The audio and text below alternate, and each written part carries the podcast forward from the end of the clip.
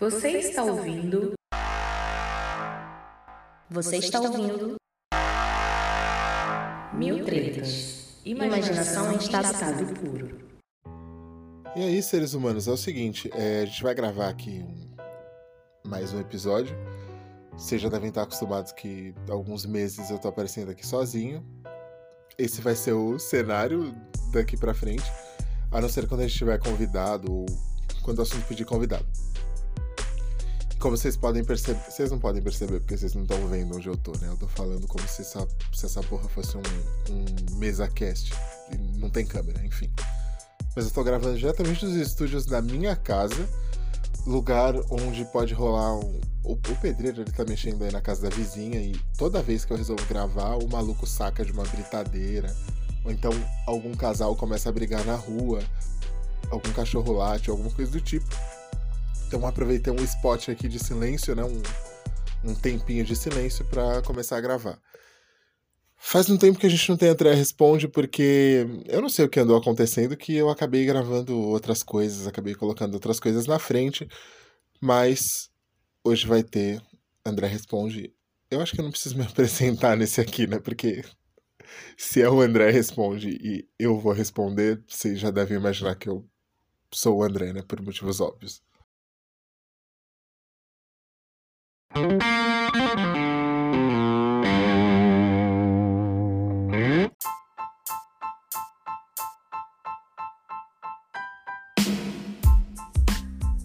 Então é isso, meus queridos minhas queridas. Lembrando que antes de vocês começarem a, a ter acesso aqui às respostas propriamente ditas, eu gostaria de lembrar que o bagulho é o seguinte, gente.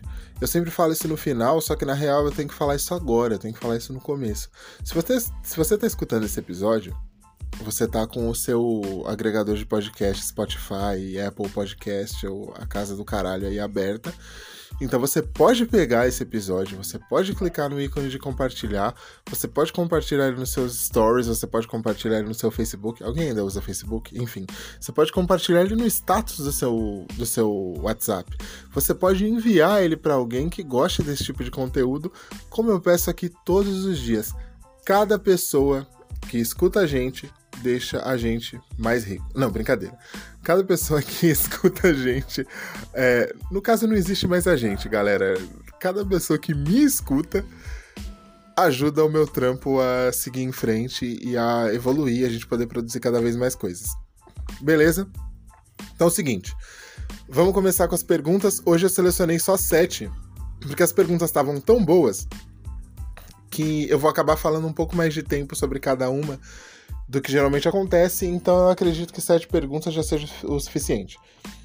Se eu tivesse selecionado 10, provavelmente o episódio ia ter mais de uma hora e essa não é a proposta. A ideia é que a gente passe mais ou menos ali uns 30, 40 minutos respondendo pergunta, beleza? A pergunta número 1 um selecionada aqui é. Eu ia falar, é do internauta tal da cidade tal, mas eu uso a caixinha de perguntas anônimas no, no Instagram, então não tem como eu saber quem foi que enviou. A primeira pergunta é: o que você achou do uso da imagem da Elis Regina para aquela propaganda de carro? Mano, bizarro. Bizarro, tipo, escroto, assim. Bizarro no nível asqueroso. E asqueroso por quê? Porque eu posso estar fechando portas de patrocinador e tal, mas eu caguei. É, eu achei asqueroso por quê? Primeiramente, vamos, vamos pensar no sentido mais básico da coisa ela não autorizou que a imagem dela fosse usada. Claro, na época que ela morreu, acho que foi ali nos, nos meados dos anos 80, alguma coisa assim, a gente não tinha nem de perto algum vislumbre que esse tipo de tecnologia tá rolando, sei lá, menos de 50 anos depois. Ou 50 anos depois, whatever. Então a gente não tinha exatamente como prever que esse tipo de coisa pudesse acontecer, tá ligado? Pra gente poder fazer alguma coisa para prevenir usos indevidos da imagem das pessoas. E aí, a gente tem a gente tem algumas questões, tipo, primeiro, uma coisa é você usar uma foto, uma coisa é você pintar um quadro, uma coisa é você retratar aquela pessoa que já morreu com um ator que tá simulando ser aquela pessoa. Outra coisa é você usar um recurso tecnológico, tá ligado? Para você literalmente recriar aquela pessoa, para você, aspas, ressuscitar aquela pessoa. Por quê? Porque primeiro que a pessoa morreu. E já existe aí um, um, ingrediente mórbido, tá ligado? Já é um bagulho meio mórbido, porque, mano, parece aquele filme do morto muito louco. Vocês que são mais moleque, que tem 20, 20 e poucos anos, vocês vão lembrar. Mas tinha um filme que ele era clássico da sessão da tarde. Ainda existe sessão da tarde? Enfim. Ele era um clássico da sessão da tarde que o maluco tinha morrido. E aí, por algum motivo, dois manos saem dando um peão com esse cara cada um pega no ombro do cara, coloca um óculos nele e sai andando com ele fingindo que ele tá vivo. E aí acontece uma série de aventurinhas muito loucas com uma galerinha da pesada. Enfim. Parece que tipo, você tá fazendo um morto muito louco. E o pior é. A pessoa ela não deixou expresso, ela não deixou escrito, ela não deixou dito em lugar nenhum que ela gostaria ou Pior, que ela permitiria que a imagem dela fosse usada para qualquer tipo de coisa depois que ela tivesse morta. E além disso, tem o lance de que, além dela não ter, né, como eu já disse, além dela não ter deixado expresso que ela permitia que a imagem dela dessa forma, claro, ela não tinha como saber. Mas de qualquer forma, vocês entenderam o que eu quero dizer. Além dela não ter deixado nenhum tipo de permissão para que esse tipo de coisa fosse feita, tem o, a questão pior, que é a, a, a empresa que, que lançou esse comercial, ela incorreu no passado em várias práticas, tá ligado? Eles fizeram vários bagulho que ajudaram é, o, o Hitler lá na Alemanha, né? Entregava funcionário, denunciava funcionário que era judeu, que era subversivo ao sistema, né? Que era, que era opositor ao, ao regime do, do bigode e, e coisa do tipo. E aqui no Brasil eles fizeram a mesma coisa, eles entregavam funcionários que eram considerados subversivos para tortura, para prisão, para exílio, tipo paradas que certamente pelo tipo de música que ela cantava, pelo tipo de postura que ela tinha, ela seria totalmente contra. E é claro, tem gente que vai falar: "Ah, mas os filhos autorizaram". Os filhos não são a pessoa. A pessoa é uma, os filhos são outros. Tipo, não é, sei lá, meu avô morre, e não é porque eu sou neto dele que eu vou autorizar que recriem a imagem dele numa inteligência artificial e coloquem nele uma camisa do Corinthians, se meu avô foi sempre São Paulino. Entende? Então não faz nenhum sentido. Ainda mais que eu faça coisas que vão totalmente contra a, a, a memória da pessoa, vão totalmente contra aquilo que a pessoa praticava em vida. É mórbido, é, é bizarro e tem um componente nisso que eu chamo de componente Robocop. Os mais novos também não vão nem saber o que é Robocop, mas. Tipo assim, não vão saber a história, né? Podem até conhecer o nome e tal, saber mais ou menos como é que é a figura do personagem, mas não vão saber como é a história. Mano, Robocop é o seguinte: o mano era um policial que, que tomou um, um teco aí na cara, morreu, e aí ressuscitaram ele através de tecnologia e transformaram ele num ciborgue, né? Num, num pós-humano. E continuaram é, empregando a força do cara no trabalho policial. Ou seja, o maluco era tava morto e o capitalismo continuou fazendo o cara trabalhar mesmo depois de morto. Então tem um pouco desse, desse efeito Robocop. A gente vive num sistema tão exploratório, tipo, no sentido das relações de trabalho, que mesmo as pessoas mortas continuam trabalhando pro capital, mesmo depois de, de, elas terem ido de submarino. É triste e, e mórbido. Bem mórbido. Pergunta número 2. Eu queria muito que você explicasse sobre a sua relação com seu pai e o lance da de ele ter ido de submarino. Eu tenho umas questões com o meu, sabe? Então, é assim, um, eu tenho um vizinho aqui incrivelmente inconveniente, que um dia eu tava voltando com a minha mãe da rua, ele chamou minha mãe, falou, cochichou ali alguma coisa para ela tal, e aí ela chegou e me falou, ó, falaram que o fulano, né, no caso, o cara que contribuiu com material genético para minha concepção, ele que ele tinha ido de submarino. Aí beleza. É, o cara falou, ele foi extremamente inconveniente, porque ninguém tinha perguntado nada para ele. E aí eu fiz uma postagem no meu Instagram. Eu, eu sempre tenho mania de. Eu tenho mania de escrever de uma forma meio poética as paradas, porque eu sou escritor e você não perde isso. Você sempre vai escrever, você sempre vai, vai escrever de forma narrativa é, artística. Dificilmente você vai escrever numa língua. Até quando eu escrevo reportagem, quando eu escrevo hard news, essas coisas pro, pro Nerd Zoom, eu acabo puxando um pouco para esse lado. Mas enfim. Aí o que acontece? Eu disse lá que para mim era como se fosse um estranho. É, inclusive, é mais do que um estranho. Porque é um sujeito que nunca ajudou em nada, simplesmente desapareceu. Ele fez uma outra parada bizarra que eu não posso falar aqui porque envolve outras pessoas que podem não ouvir o programa, mas enfim, por questões éticas eu não vou envolver nomes de terceiros e quartos e quintos. Uma pessoa que tinha um estilo de vida no mínimo questionável, que como eu já disse aqui, não, nunca ajudou a minha mãe nem a mim em absolutamente nada, que me via na rua e fingia que não me conhecia, fez isso por décadas. Então, assim, não existe nenhum tipo de contato, não existe nenhum tipo de afeto, não existe nenhum tipo de. É como se alguém me contasse que, ó, o tiozinho da pastelaria ali da esquina morreu. Tipo, beleza, eu sei quem o tiozinho é, porque eu já comprei pastel ali duas ou três vezes, eu já vi o rosto do tiozinho. Só que, em, é claro, no aspecto humano, é um ser humano que, que se foi e tal. Mas no, no, em termos de, de do que aquilo ali representa para você de sentimento, tá ligado? É a mesma coisa que morreu o tiozinho da pastelaria da esquina eu sei quem ele é, conheço o rosto dele, só que isso não tem uma representação na minha vida. Tipo, eu não dividi momentos com o tiozinho da pastelaria. O tiozinho da pastelaria não me arrumou grana quando eu tava fudido. Não me ensinou a fazer a barba, tá ligado? Não, não me ensinou a como. sei lá. Então, tem algumas coisas que se esse cara tivesse me ensinado teria sido muito pior.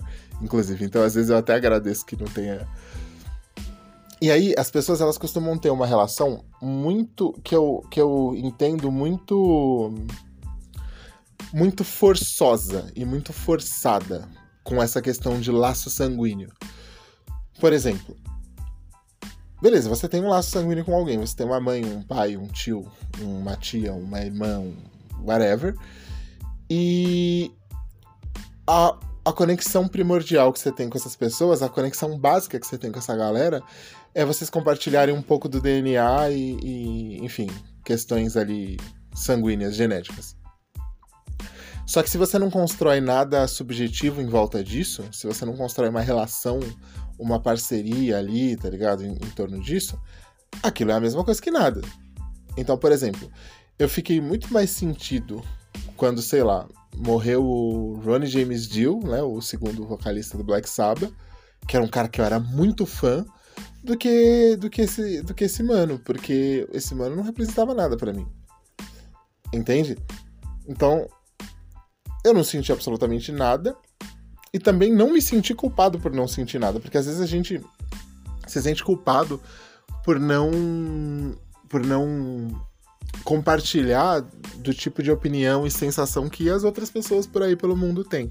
Porque muita gente diria que, nossa, tá, não tinha relação comigo, mas eu ficaria abalado, blá, mas eu não fiquei. É isso.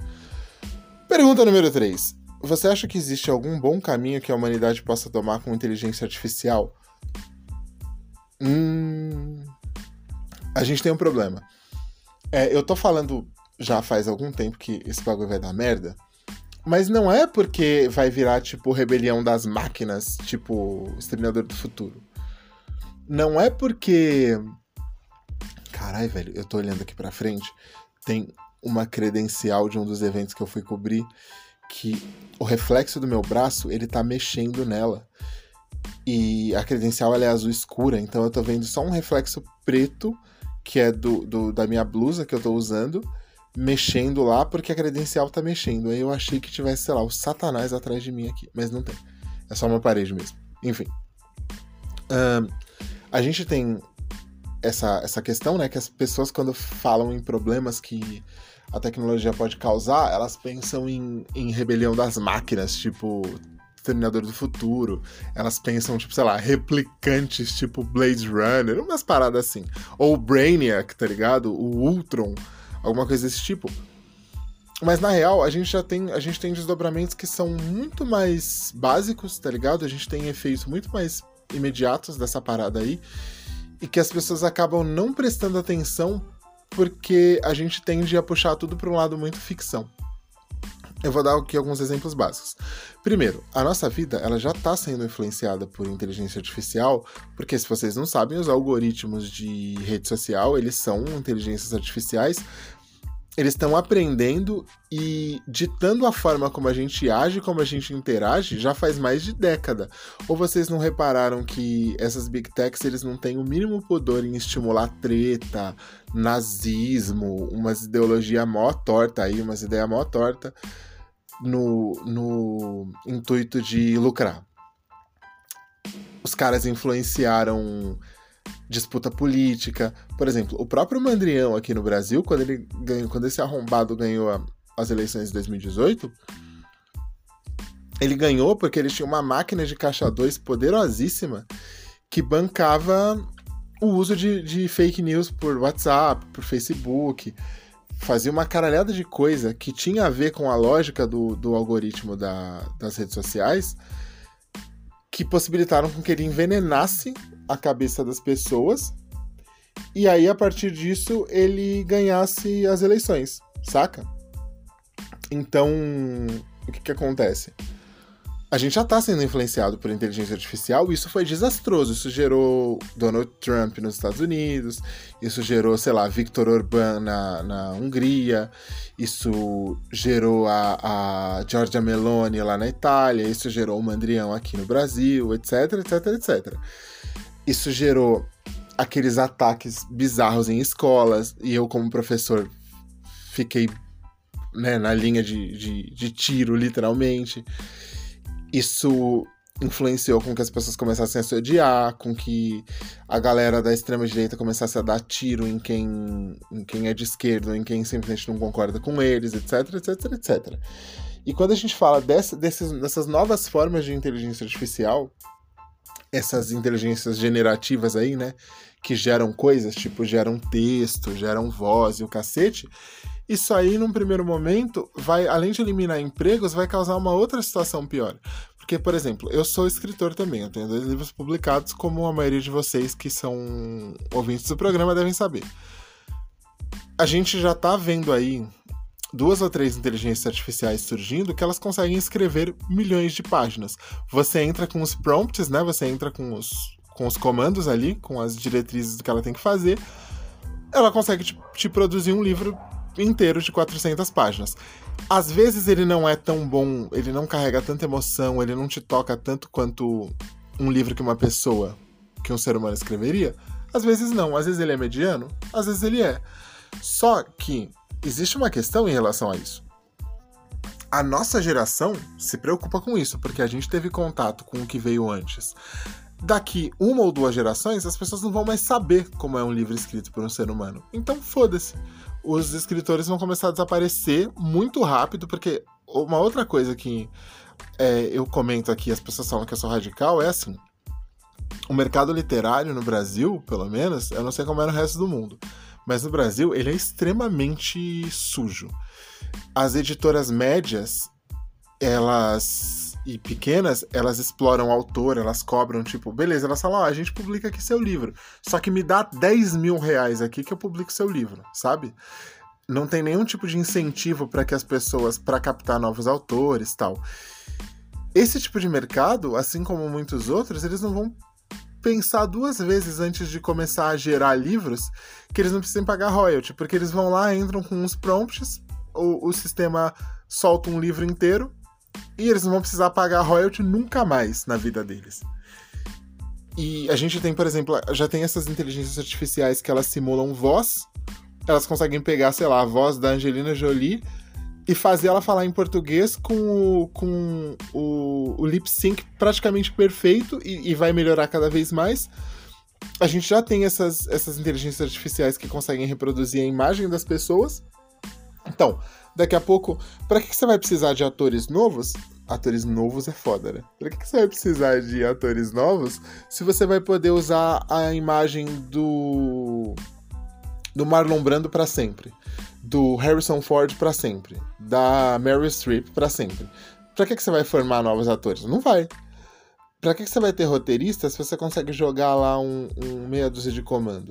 Pra que você vai ter redator publicitário? Até, por exemplo, advogados. Você, você vai alimentar um sistema com o código. com o código penal lá, com, com todas as leis, com a Constituição, com a porra toda, e aí você vai apresentar todos os casos que já foram julgados desde o começo, desde o do direito romano até aqui, e aí o computador vai cruzar dados e vai fazer aquilo. Por que, que você vai precisar de engenheiro? Então, o, o, estágio inicial do apocalipse é fazer as pessoas todas perderem o emprego e, e, e gerar um caos social imenso. Porque as grandes empresas elas não estão nem aí se as pessoas vão morrer de fome, se profissões vão desaparecer. A galera quer ganhar dinheiro. Então, assim, o problema. É, aí eu vou até repetir a pergunta, porque eu, eu fui um pouco longe aqui para chegar no ponto que eu vou chegar agora. A pergunta era: se eu acho que existe algum bom caminho que a humanidade possa tomar com inteligência artificial? E a resposta é: dentro do capitalismo, não. Porque vocês já devem ter escutado a frase de que não existe consumo consciente dentro do capitalismo. Com esse tipo de ferramenta na mão dos, do, da chamada burguesia, né, dos bilionários, dos ricaços aí e tal, os caras vão usar isso para quê? Para continuar fazendo o que eles sempre fizeram e para intensificar o processo que eles sempre fizeram, que é o de explorar as pessoas. Então, quanto mais eu tiver recursos para explorar as pessoas, mais eu vou explorar as pessoas. O problema não é a inteligência artificial. O problema é quem está usando. Da mesma forma que o problema não é existir um carro na rua. O problema é alguém pegar aquele carro e dirigir o carro bêbado. A ferramenta. Claro, existem ferramentas que elas são feitas só para destruição, tipo arma de fogo, uma espada. Ela não é feita para mais nada além de ferir ou matar alguém. Agora, fora isso, todas as outras coisas, é, elas são feitas com um intuito, entre aspas, ali neutro. Elas são, elas são, é, elas são desenvolvimentos neutros, são coisas que são ferramentas neutras. Aquele que vai usar que vai definir qual vai ser o impacto daquilo na sociedade, tá ligado? É, que grandes diferenças você vê entre a sua geração e a minha? Psor. A pessoa escreveu PSOR. P-S-O-R. Tá. Eu já tô me acostumando com esse negócio de. Faz anos que me chamou assim. PSOR.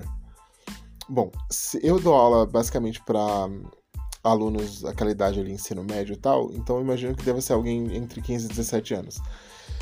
Mano, as principais diferenças são: vocês, né, falando aí com a rapaziada até uns 20 anos mais ou menos, vocês são muito melhores que nós no sentido de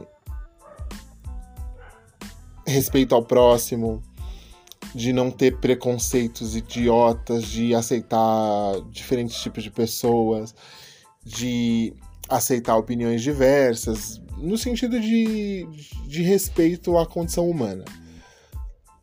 Só que eu vejo também que tem alguns problemas que. Eu já falei isso em vários programas, mas tem alguns problemas que eles são muito específicos da tecnologia. Tipo, a sua geração tem dificuldade de se, se concentrar numa, numa coisa por, por, um, por um bom tempo. Tem dificuldade de aceitar. De aceitar o, o, o não. De não conseguir realizar uma tarefa de não conseguir ter as coisas que quer na hora que quer, porque a internet dá essa sensação, né? Eu quero aprender qualquer coisa, eu dou dois cliques e eu aprendo isso agora. Eu quero assistir qualquer vídeo sobre qualquer assunto, eu clico e eu tenho isso agora. Eu quero qualquer informação, eu tenho agora. Eu quero comprar qualquer produto, eu consigo achar esse produto num site, na, no, no, no, no Caralho 4. Então, isso acaba. Isso acaba influenciando a gente, né? Uh, por exemplo, se você for. Se, se você for. Se você tem, tipo, sei lá, 35 anos e você vai se relacionar com uma pessoa de 23, vocês vão ter problemas. Mas não vão ter problemas em relação a esse gap aí de 10 anos de, de diferença. Vocês vão ter problemas em relação a, ao mundo em que uma pessoa cresceu e a outra cresceu. Porque, por exemplo, eu sempre falo isso. A gente consegue perceber uma diferença entre os anos 70 e os anos 90. A gente consegue é, perceber uma diferença muito grande entre os anos 70 e os anos 2000, entre os anos 60 e os anos 80. Mas a gente não consegue perceber uma diferença tão grande entre os anos 80 e 90, no sentido de como as coisas funcionavam. Por quê? Porque o mundo ele, ele se desenvolvia de forma mais lenta. As mudanças não eram de mês para mês, elas eram de a cada cinco anos, elas eram de década para década. E agora não, tudo muda, muda muito rápido. A, a, mente das pessoas, não das gerações mais novas, não consegue lidar com a ideia de você construir algumas coisas aos poucos, de você desenvolver relações de forma um pouco mais lenta, um pouco mais cuidadosa, tá ligado? Tipo, é tudo agora, é tudo rápido, tem que ser tudo em doses muito grandes. Tipo assim, se eu vou beber, pô, pra mim não adianta beber dois copos de cerveja, eu tenho que virar uma garrafa de uísque. Se eu vou dar um rolê, não pode ser um rolê tipo, da hora, me divertir, pá, tem que ser aquele rolê que eu volto para casa destruído. Tudo tem que ser. Se eu vou assistir uma série, eu não posso assistir um episódio hoje, outro amanhã, outro daqui a dois dias. Eu tenho que assistir a temporada inteira de uma vez eu tenho aquela necessidade de doses muito altas de adrenalina o tempo todo, toda hora.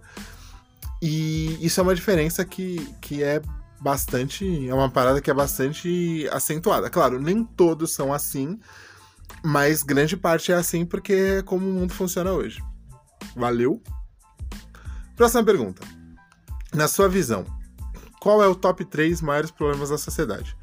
Beleza. Gente, eu tô Agora, como a gente não tem mais editor, o editor sou eu e, enfim, eu não tenho o mesmo aparato de edição que a gente tinha antigamente, eu acabo precisando fazer coisas como pigarrear ou tossir, e eu espero que vocês não reclamem, porque aqui a gente tá trocando ideia, e quando você tá trocando ideia com uma pessoa, essa pessoa vai espirrar, tossir, arrotar e cuspir no chão.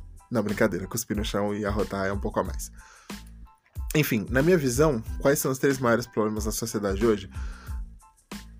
Primeiramente, o capitalismo. O capitalismo é o pai da maior parte dos outros problemas. E, cara, o capitalismo é tão arrombado que ele, ele, ele criou problemas que não existiam e ele piorou problemas que já existiam. Tipo, até na religião, que é bem mais antiga do que o capitalismo, ele criou problema porque ele mercantilizou, né? A religião. Por exemplo, essas, essas igrejas neopentec aí, o caralho, os caras vendem bênção, vendem. Enfim, o bagulho é louco o capitalismo é o pai dos outros problemas todos.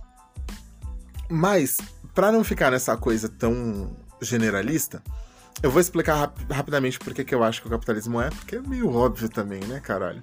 Porque assim, como diria o nosso digníssimo amigo João Carvalho, o, o capitalismo falhou, falha e falhará em todas as sociedades onde ele estender os seus tentáculos nefastos baseados na expropriação e na exploração do homem pelo homem.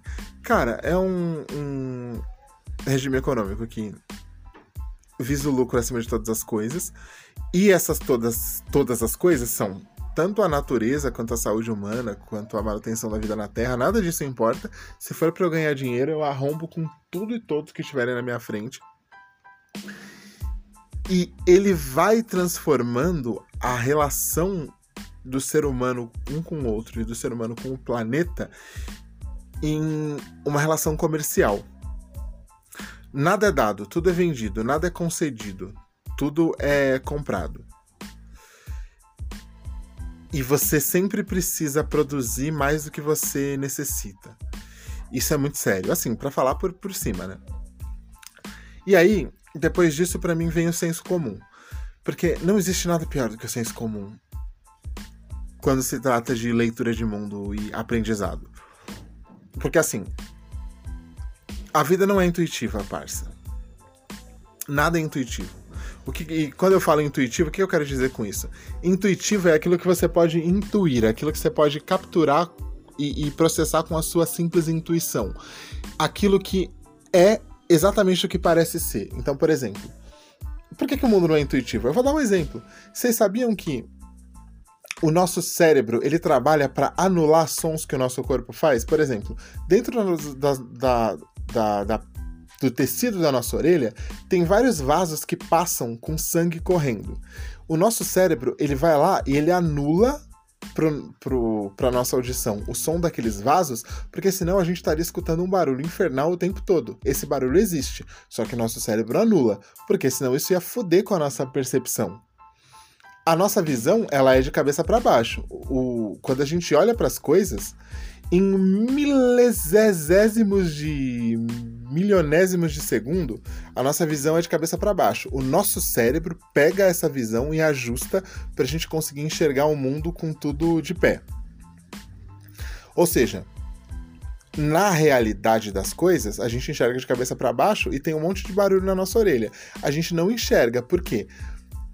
Porque o nosso cérebro trabalha para que o mundo seja intuitivo, para que as coisas pareçam, para que a gente ache que as coisas são da forma como elas parecem ser. Eu vou dar um outro exemplo. Pensem aqui, ó. Você tá aqui, a Terra é, a não ser que você seja um imbecil, você sabe que a Terra é redonda, né? Ela não é exatamente perfeitinha, ela, ela, ela é uma bolota com alguns calombos, tal, com algumas depressões e aclives, né? Aclives e declives, tal, mas via de regra ela é um bagulho redondo. Se eu te perguntar se você está em cima ou embaixo nessa esfera que é a Terra, você vai saber me dizer? Não vai.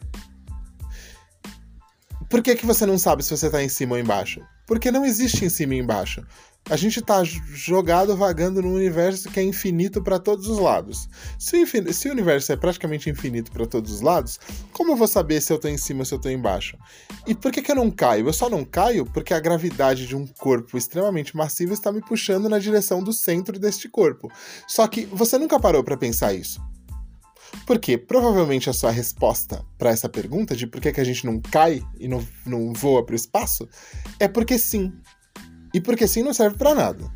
É, um outro exemplo é tipo, ah, o senso comum é todo político é ladrão e política é idiota. Aí é, é, aquele exemplo, né, que eu sempre dou. Se você não pensa por você mesmo, alguém vai pensar por você. Se você não decide por você, alguém vai decidir por você. O que que os caras fazem? É, esses, essas galera tipo centrão, esse pessoal que tá aí há milhões de anos, eles tentam transformar a política num negócio tão asqueroso que você não quer chegar perto. Eu vou dar um exemplo. Tinha um brother meu da época da escola, o, o Chebas. Jefferson, né? Vulgo Chebas. Chebas, se você estiver me ouvindo, isso não é uma ofensa. Só tô lembrando histórias da nossa adolescência barra infância. Ele comprava os, os, os salgados na cantina da escola e ele não queria dividir ele lambia o salgado todo em volta, porque as pessoas olhavam e falavam, credo, eu não quero essa porra. E é a mesma coisa que, o, que os políticos fazem. E aí, os caras conseguem implantar na nossa cabeça o senso comum de que tá, política é uma merda. Mas não, política é o, é o, é o intermediador entre as pessoas e as necessidades delas em relação ao mundo e à sociedade. E quando os caras fazem todo mundo acreditar que aquilo ali é uma parada asquerosa por si só, todo mundo se afasta daquilo e aquela porra fica na mão deles. Enfim. E aí, por fim, eu classifico o terceiro bagulho como medo barra ódio. Ou medo mais ódio. Porque assim, por exemplo, você pensa numa pessoa extremamente preconceituosa. Eu convivo aqui em casa com uma pessoa extremamente preconceituosa e retrógrada. É, que eu gosto tal da pessoa, mas é uma pessoa retrógrada e, e preconceituosa. De onde vem o preconceito? Vem da ignorância e essa ignorância, ela implanta na sua cabeça um medo. Medo do seu modo de vida ser destruído, medo do, das suas práticas que você sempre teve acostumado a fazer serem destruídas, medo do mundo como você conhece ser tirado de você. E esse medo acaba virando ódio, esse ódio acaba virando treta, e aí a gente acaba do jeito que a gente tá. Próxima pergunta. Qual é a coisa histórica que você mais ficou surpreso de aprender? Aí eu respondi aqui no, no, Instagram, eu respondi por alto é, o fogo grego e as guerras italo-etíopes. Mano, fogo grego é um bagulho bizarro. É, embora o nome seja fogo grego, quem usava eram os romanos na guerra.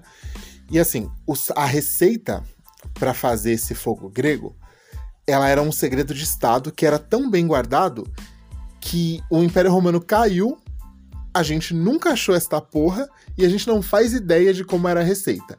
A gente sabe que tinha ali alguma coisa parecida com piche e tinha alguns outros ingredientes que a gente não faz a menor ideia. E o bagulho era tão era tão treta, mano. O bagulho era tão mil grau que os caras atacavam essa porra no navio do inimigo, o navio inteiro pegava fogo, o navio afundava e nem a água apagava o bagulho. Tipo, o bagulho só apagava quando o processo de combustão dele terminava de completar. Era um bagulho sinistro, tipo, sinistraço. E a gente não tem a receita. Tipo assim, os caras desenvolveram uma tecnologia bizarra, tipo, um bagulho inacreditável e a gente não tem acesso à receita. E eles surravam todo mundo, quando, principalmente quando, quando era batalha naval, porque o bagulho pegava fogo no navio do cara, os caras tentavam fazer de tudo, não apag... era tipo, sabe, é, pra quem é fã de Naruto, era tipo um Amaterasu lá que o, o Sasuke e o Itachi usavam, que era aquele fogo negro que ele só parava de queimar quando ele terminava de incinerar o, o, o objeto, a pessoa no qual ele estava em cima. O bagulho é mil grau. E Guerras Etioletíopes, por quê? Porque foi 1896, se eu não me engano, ou 94, a Primeira Guerra Etioletíope. A Itália tentou, no contexto do, do neocolonialismo lá, quando as, as potências europeias repartiram a África como se a África fosse uma fazenda que os caras pudessem repartir sem consultar os habitantes. A Etiópia foi o único país da África que nunca foi colonizado. Eles já foram invadidos, mas eles nunca foram colonizados nem conquistados. Na primeira guerra ítalo-etíope, o.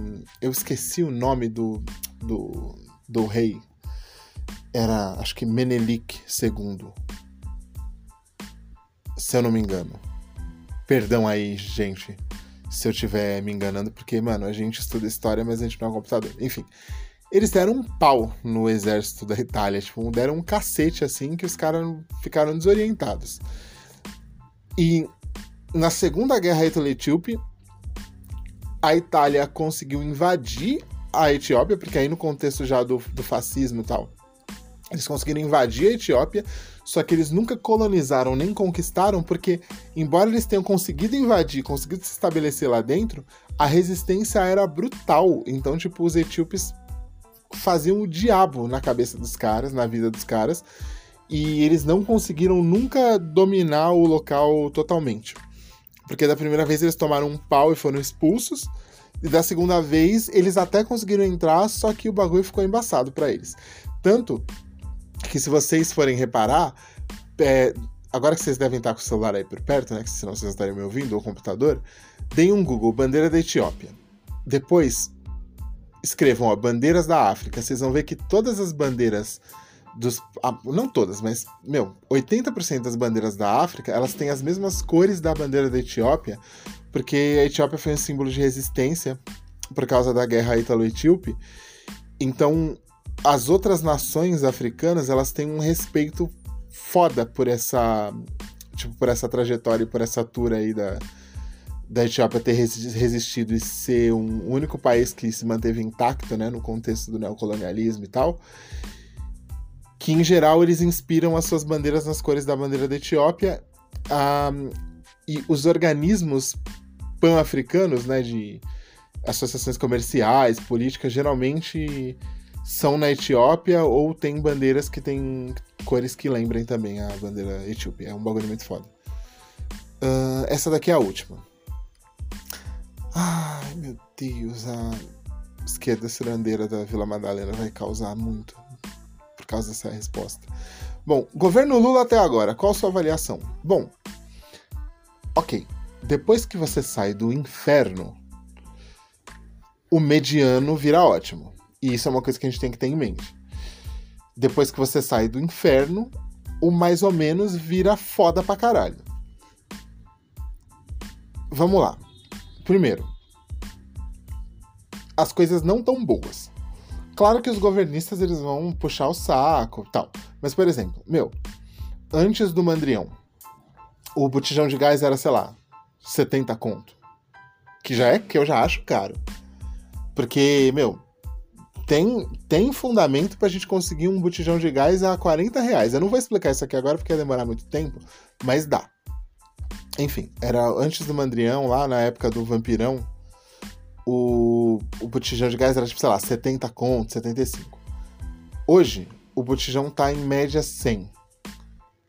cara, tava 120, chegava a 130. 100 é melhor do que 120? É, mas ainda é caro pra caralho. Num salário mínimo de R$ 1.300, um botijão de gás custar 100 reais é caro pra caralho. Ah, mas o saco de arroz tava, tava 25 reais, agora tá 18, tá 17. Mano, 17 reais num bagulho que custava 10 é caro pra caralho. Num, num, pessoas que ganham um salário mínimo de R$ 1.300, um saco de feijão estar R$ reais é caro pra caralho. Então, melhorou, mas não tá bom. Tá muito longe de tá bom. Ah, a gasolina tava 9, agora tá 5. 5 reais no litro de gasolina, considerando que a gente tem a segunda maior petrolífera do mundo, é caro. E ela é estatal, é caro pra caralho. E aí, tipo, falando de um, de um bagulho mais no sentido mais político mesmo, saindo um pouco só do lance da economia e etc. Esse bagulho de frente ampla, é, ele foi necessário para vencer o Mandrião porque tava foda mesmo. Só que assim, quando você é de esquerda e você aceita fazer concessões para a galera de direita, concessões no sentido programático, tá? No sentido de programa, de ideias, de, de, políticas que vão ser aplicadas, não no sentido de a pessoa existir ou não. Porque aí, às vezes, a, galera que é mais extremista, principalmente o pessoal da extrema-direita e tal, eles costumam confundir a ideia de você ser adversário com você ser inimigo e aí você tem que matar a pessoa. Não é disso que a gente está falando. Enfim, e quando a gente fala concessões, a gente não está falando concessão em relação à existência de um indivíduo. A gente está falando em relação às ideias daquela pessoa. A, a, a, política que aquela pessoa ou aquele grupo quer estabelecer. Enfim, você é uma pessoa de esquerda. Quanto mais concessões você faz para o pessoal da direita, sempre que a esquerda se junta com a direita, ainda que seja por uma causa, aspas, nobre ou maior, a tendência nunca é que o pessoal de direita seja puxado mais para a esquerda. Então, assim, um cara que é de, de direita, ele não vai ser puxado para centro-direita, nem para o centro, nem para a esquerda. A tendência é que a esquerda se, se degenere à direita. Então, se você é um cara de esquerda e você se juntou com um pessoal da direita por alguma necessidade que você teve, a tendência é sempre que as suas demandas sejam puxadas para a direita em vez de você conseguir puxar o cara para o seu lado. E é basicamente isso que está acontecendo. E quanto mais você precisa fazer concessões, mais à direita você vai ficando, ou seja, menos as coisas mudam. Então, tá muito melhor do que tava, só que tá longe de tá bom. Porque, meu, eu mesmo, que tenho mais de um trabalho e, e que tal. Mano, o bagulho tá embaçado. Imagina o cara que ganha um salário mínimo e saca. Tipo, mano, o bagulho é louco. Então é isso aí. Esse foi o. Esse foi o. Terminou de uma forma meio abrupta, né? Esse foi o André Responde de hoje. Eu juro que eu vou manter isso com mais frequência. E a gente se vê no próximo episódio. Lembrando que, gente, não custa nada compartilhar este episódio com as outras pessoas. Mano, compartilha agora. Pega, pega o episódio. Clica ali no bagulho de compartilhar e fala: oh, Fulano, você escuta podcast, ou mesmo que a pessoa não escute. Mano, manda para três pessoas. Três pessoas, ou então compartilha nos seus stories, ou nos seus stories, ou então compartilha no seu status. Ou faça as duas coisas, sabe? Tipo, não custa nada. Eu dei um, um arroto aqui involuntário, desculpa, gente. Não custa nada. E aí a gente vai ficando cada vez mais engajado e. É isso aí. O bagulho é louco, rapaziada.